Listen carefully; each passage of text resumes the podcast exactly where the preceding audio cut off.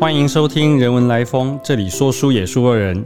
我是中央研究院中国文哲研究所研究员黄冠敏。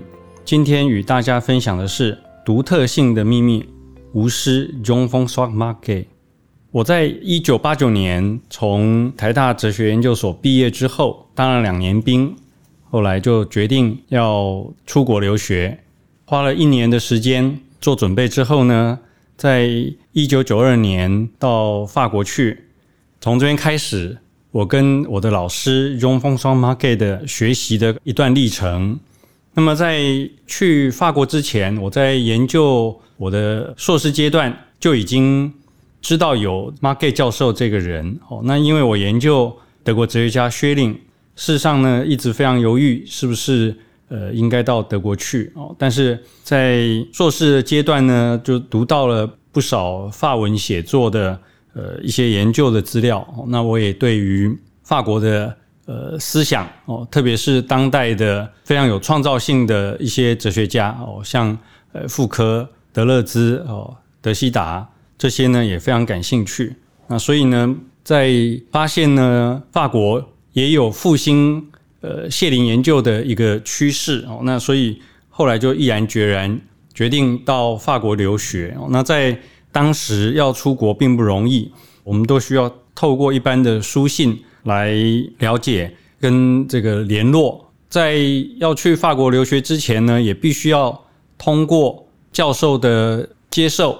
他如果接受了呢，我们才有办法呃取得出国的证明，否则就是要用呃到语言学校学习的这个证明才有办法出国。呃，我那时候就已经透过书信得到呃马盖教授的同意哦，就是在法国当时有介于硕士哦 m a t r i s 跟呃博士 Doctor 哦之间有一个学位哦，叫这个深造研究学位哦，叫 DER 哦。它其实相当于博士的第一年呢，哦，那也可以算是在硕士跟博士之间的一个准备阶段。所以当时我是申请到索邦哦，就是巴黎第四大学的一个这个 DER 的就读的机会。所以呢，大概就是九二年很密集的哦，在暑假有三个月的这个呃法语的学习之后就入学哦。那在一年的时间哦，那一般。DAR 的就读时间大概是呃一年到两年哦，我大概就是一年哦。那刚去的时候，事实上还非常贪心哦，想要学希腊文啊等等，还有一些别的课，也去旁听了一些呃别的课程哦。比如说，我也去旁听德西达的课程，也去旁听另外一个巴黎医大哦赫米布拉克教授的的课。那我自己在索邦呢，大概只有义务上两门课，一个是。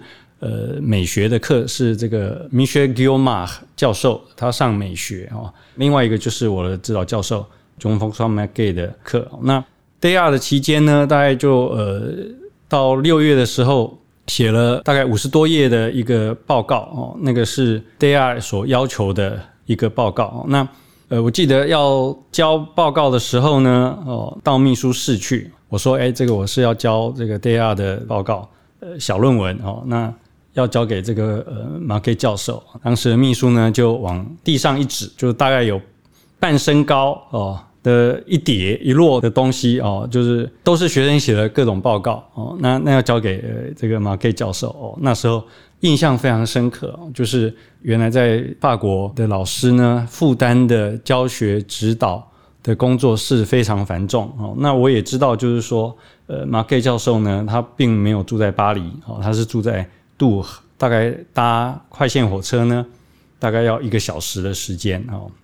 在第一年的这个 day 二算是一个很短暂的呃学习。刚去法国呢，呃非常不熟悉不同的那个呃讲话腔调，所以呃尤其呢呃有些碰到一些呃德文的发音呢，事实上也也不太一样，所以要呃非常费力的学习哦去。听懂音到底是怎么样？那我也是在那段期间呢，才慢慢去透过不同的这个呃法语腔调，慢慢熟悉各种哲学术语、文化术语哦。因为美学在那个 Gilma 教授的那个课里面呢，经常会碰到有各种不同的艺术现象哦，然后不同的艺术家名字啊等等这些不太容易一下子就分辨出来哦。那在马 K 教授的课哦，他是以当代哲学，特别是德国哲学为他的呃研究的专长。那有时候他在念德文的音，其实他是用那个法语式的音在念，要熟悉一阵子哦，抓到大概是指哪一个字才能呃比较清楚。呃，这个是第二阶段。那后来有手写的报告交完之后呢，还有口试哦，对于上课的口试，当时呢就着我。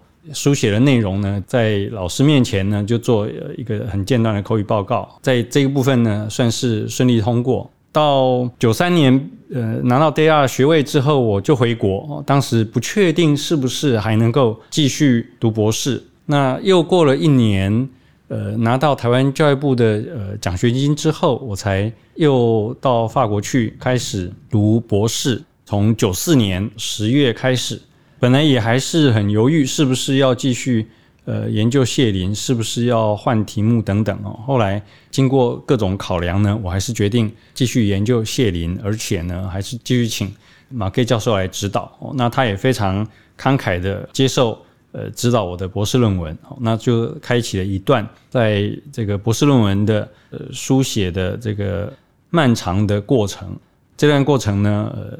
必须要一方一方面呢，跟这个呃德文的文本奋斗哦，要找出哲学问题；那一方面呢，要必须要组织自己的思想，要锻炼法文的写作。在整个过程里面呢，呃，其实是倍感艰辛。当时呢，呃，在课堂里面呢，比较熟的呢是有一位呃日本同学哦，那现在是在东京大学任教哦，他的专长是拉缸哦，那。我记得我们经常在上了这个马 Gay 教授的课之后呢，就相约去喝一杯咖啡，哦，吐吐苦水哦。日本同学呢，他就会引用我的指导教授在博士论文，在他自己的写谢林的博士论文前面的一句话，他说要了解谢林呢，要先把谢林的著作读过。那么我们就相约哦，算了一下，就是他研究拉缸有多少页要读，我研究谢林呢有多少页要读哦，那。就是六七千页、八八九千页，像这样子多的数量哦，那这个当然就是开玩笑的了哈。但是呢，也可以在这样的相互吐苦水的这个过程哦，稍微安慰一下自己，在比较艰困的情况底下，如何慢慢的推进哦，然后也觉得无道不孤。马盖教授呢，事实上他。呃，并不是一个很容易亲近的人。我记得刚开始这个法文发音呢，有时候不是很准确，或者就是用词呢不是很准哦。那有时候用一个单词，他如果不是很清楚我的意思的时候呢，他立刻就会把这个手呢竖在他的耳朵后面哦。那我就呃吓一跳哦，就不知道我该不该继续用同一个字哦讲同一个句子，然后呢，这个就会。让人家非常的害怕。那呃，我的日本同学大概也是这种情况哦。多年之后，我在东京跟我这个同学碰面哦，问他说：“哎，是不是还跟老师有联络啊？”我说：“呃，我偶尔还会写写贺耶诞节的贺卡。”哦，他说他从来都没有写。哦，我说：“哎，为什么？”他说：“哎呀，这个对他来说，这个博士论文的这个阶段呢。”基本上是一个梦魇哦，我两个就这个相视而笑啊。那其实他这个并不是只是针对外国学生哦，因为我后来有一位师兄毕业之后啊，非常多年之后，在呃学术会议上面呃认识，相谈甚欢哦。那互相了解之下，才发现哦，原来我们有同样一个指导教授哦。这位是在迪中大学任教的这个 John Claude Jones 教授。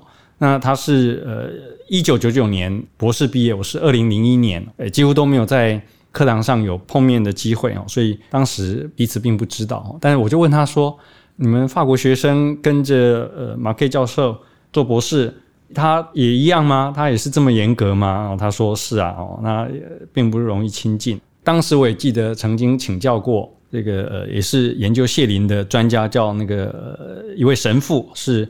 耶稣会的神父啊，名称叫做 Xavier Tillet。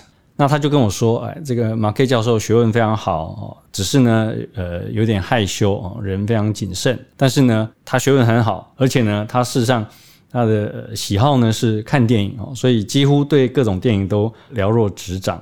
那我当时呢，跟我我的日本同学，我们都有一种敬老师而远之的这样的一个呃情况。那我的老师也并不会特别表现出跟学生的一个亲近的一种感受。上课中间的休息时间呢，手泵并没有禁烟哦。那我的老师他就会这个叼一根烟哦，在这个手泵的这个呃地板上哦来回踱步哦。那那个地板呢是很老旧的地板哦，那走过都会有管叮管叮的声音哦。那我们在旁边看呢，哎，几乎都没有学生会呃过去跟老师聊天。但是呢，其他老师就不见得如此哦。另外一位呃也蛮有名的教授哦，大概到。九六九七年之后，他从呃 Non Deh 转到呃索邦任教啊，一个也是非常有名的 John Luc Marion。他在上课休息期间呢，哦就叼着烟斗，旁边就围绕着一圈学生在跟他在攀谈聊天哦，所以这个不同老师的风格就不一样。另外一个译文呢，就是我们当时呢在索邦有大概老师每个礼拜哦可以有一天可以。一个小时，呃，可以接见学生哦。那如果我们要签文件，或者是有一些问题要问的话，就是那个时候。那记得有一次，呃，有一个学生呢就排在我前面。后来呢，我发现哦，为什么这个从办公室出来哦，竟然一副眼泪汪汪的样子哦？那我就上前一问，知道到底发生什么事哦？就他说哦，他是硕士生哦，研究叔本华哦。然后呢，他进去问老师说。可以做什么题目？老师说你要自己找。然后呢，问老师说要用什么参考书？老师说你自己找。然后呢，这个问了三个问题，老师都说你自己找。结果这个女同学呢，她就整个吓呆了哦，就非常失望的从办公室出来哦。那我大概就了解马克教授指导学生的风格哦，就是让学生自由，但是呢，他也不干预，但是呢，必须要非非常高的自主性。那我记得当时我一些家庭的状况呢，曾经有一段期间必须回到台湾来，我带着我的这个博士论文的大纲哦，去问我的指导教授哦，那问他说，那这样的大纲可不可行？教授呢，呃，看了一下哦，他就说，呃，写博士论文呢，就像。一个艺术作品，你没有写出来之前呢，我们并不知道可不可行。当时呢，我也是悻悻然的，呃，出了办公室哦。但是，因为对我们千里迢迢到法国读书的人来说，哦，就是一个可能失败的计划呢，几乎是对人生的影响非常巨大。所以当时带着极为高度的不确定性，那这个呃，从老师的办公室出来，那所谓老师的办公室其实是索邦的教授呢，他们共用一间。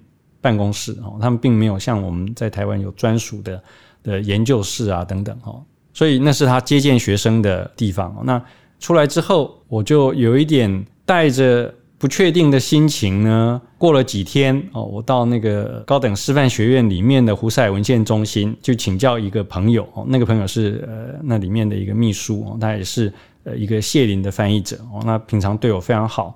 那我就把这个情况跟他说，他他就问我说：“那你想要再问问看别人的意见吗？”我说：“好啊。”哦，那因为巴黎高等师范学院当时的系主任哦是另外一个非常有名的呃海德格跟这个谢林的专家哦，所以我就说：“那是否可以请他帮我看一眼我的这个论文大纲？”哦，当时呢，他就帮我安排，我就去见了呃这位古定哦，中风沙古定教授。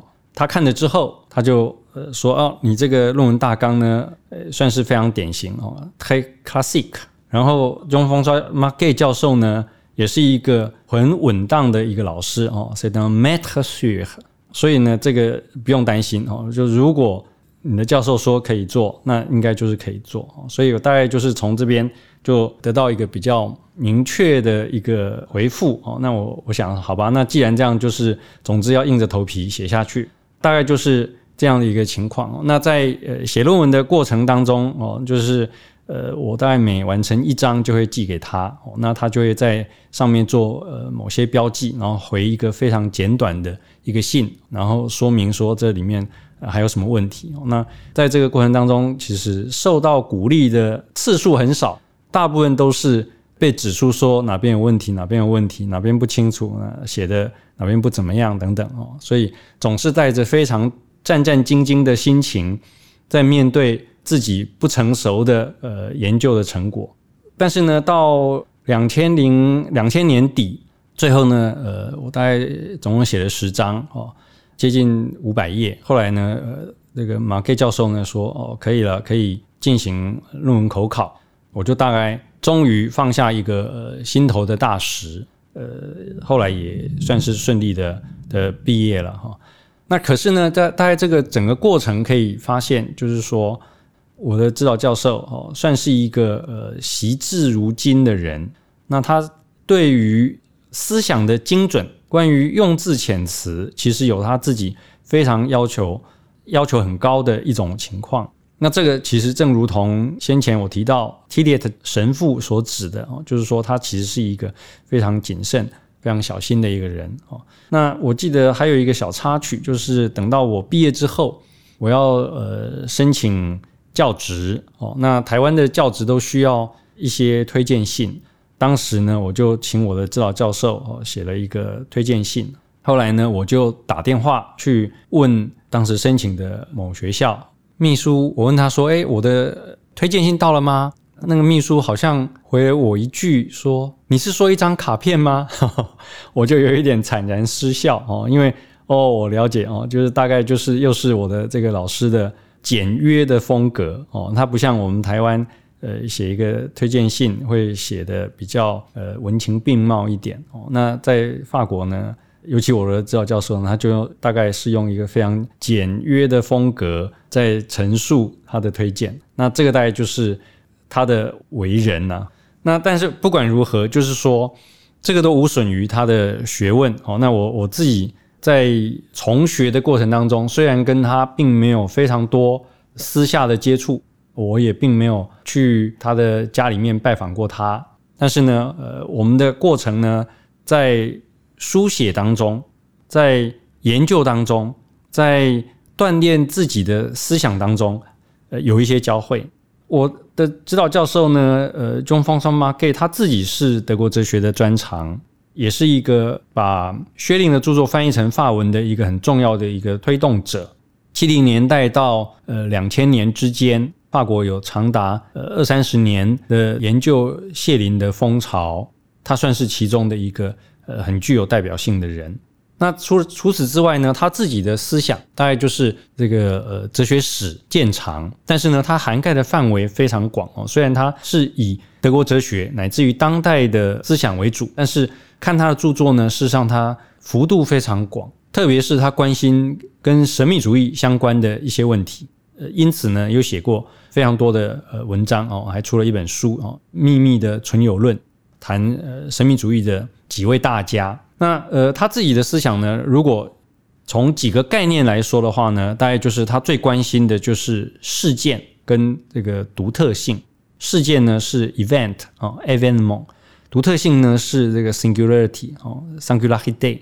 他在他的一个著作哦，叫这个 singularity evenement 哦，就是独特性与事件这样的书里面呢，他就大概做了一个很整理，哦，就环绕着一单独、独自、独特等等这几个概念呢，贯穿着呃西方的哲学史哦，然后做呃很多非常精妙的一些讨论。大概这也是我希望能够。谈他自己的思想的特征，那个思想的特征呢，就是说他关心的呢是呃一个具有创造，把整个生命的跟思想的精华集中在一个点上，非常精粹的表达出来的这样的一种思想。我请教他这个呃博士论文大纲这样写是不是可以的时候，哦，他的回答说，哲学就像是一个艺术品一样，如果你没有写出来之前，我们都不知道它的可能性在哪里。那这个就是在哲学上一个非常独特的一个说法，就是说，哲学跟一般的事物一样，我们并不是把可能性放在现实之前，而是有了现实之后，我们才知道可能。那这个就是它跟事件概念哦连接在一起的看法。这也是呃，我觉得很值得在回想起我受到老师的教导里面呢，蛮重要的一些。体会，那他呢也有一些常用的口语哦，比如说他希望呢一个思想在铺陈的呃完了之后呢，最后要能够用非常精要的几个关键的语词把它浓缩起来。那这个把它浓缩起来，就如同是重新把一个最关键的、最瞬间性的一个特征能够呃标举出来。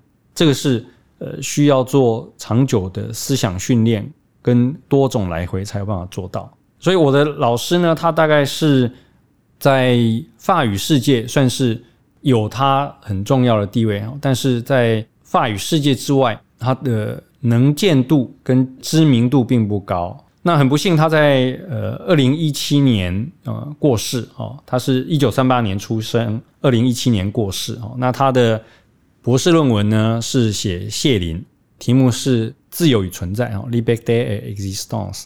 原先他的指导教授是这个 John e b o l i t 但是因为呃 e b o l i t 教授后来这个在他写论文的过程当中呃过世了，他就转而请 Paul Ricoeur 哦吕格尔来指导。他的论文指导教授最后挂名的其实是非常有名的诠释学大师 Paul Ricoeur。那以上大概就是我在追想我的老师哦，John François Mackay 教授的一些琐事哦。那从他身上呢，我学到的呢，并不是他的谆谆教诲，相反的呢，是在不言之中而散发出来对于工作、对于思想、对于一些应该要精确而且精密加以对待的这种态度。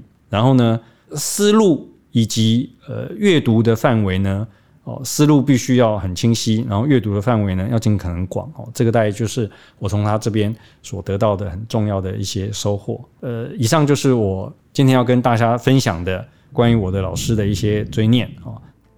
谢谢你的收听，如果喜欢我们的分享，邀请你按下订阅支持。如果对节目内容有任何想法，欢迎 email 到观众信箱与我们交流。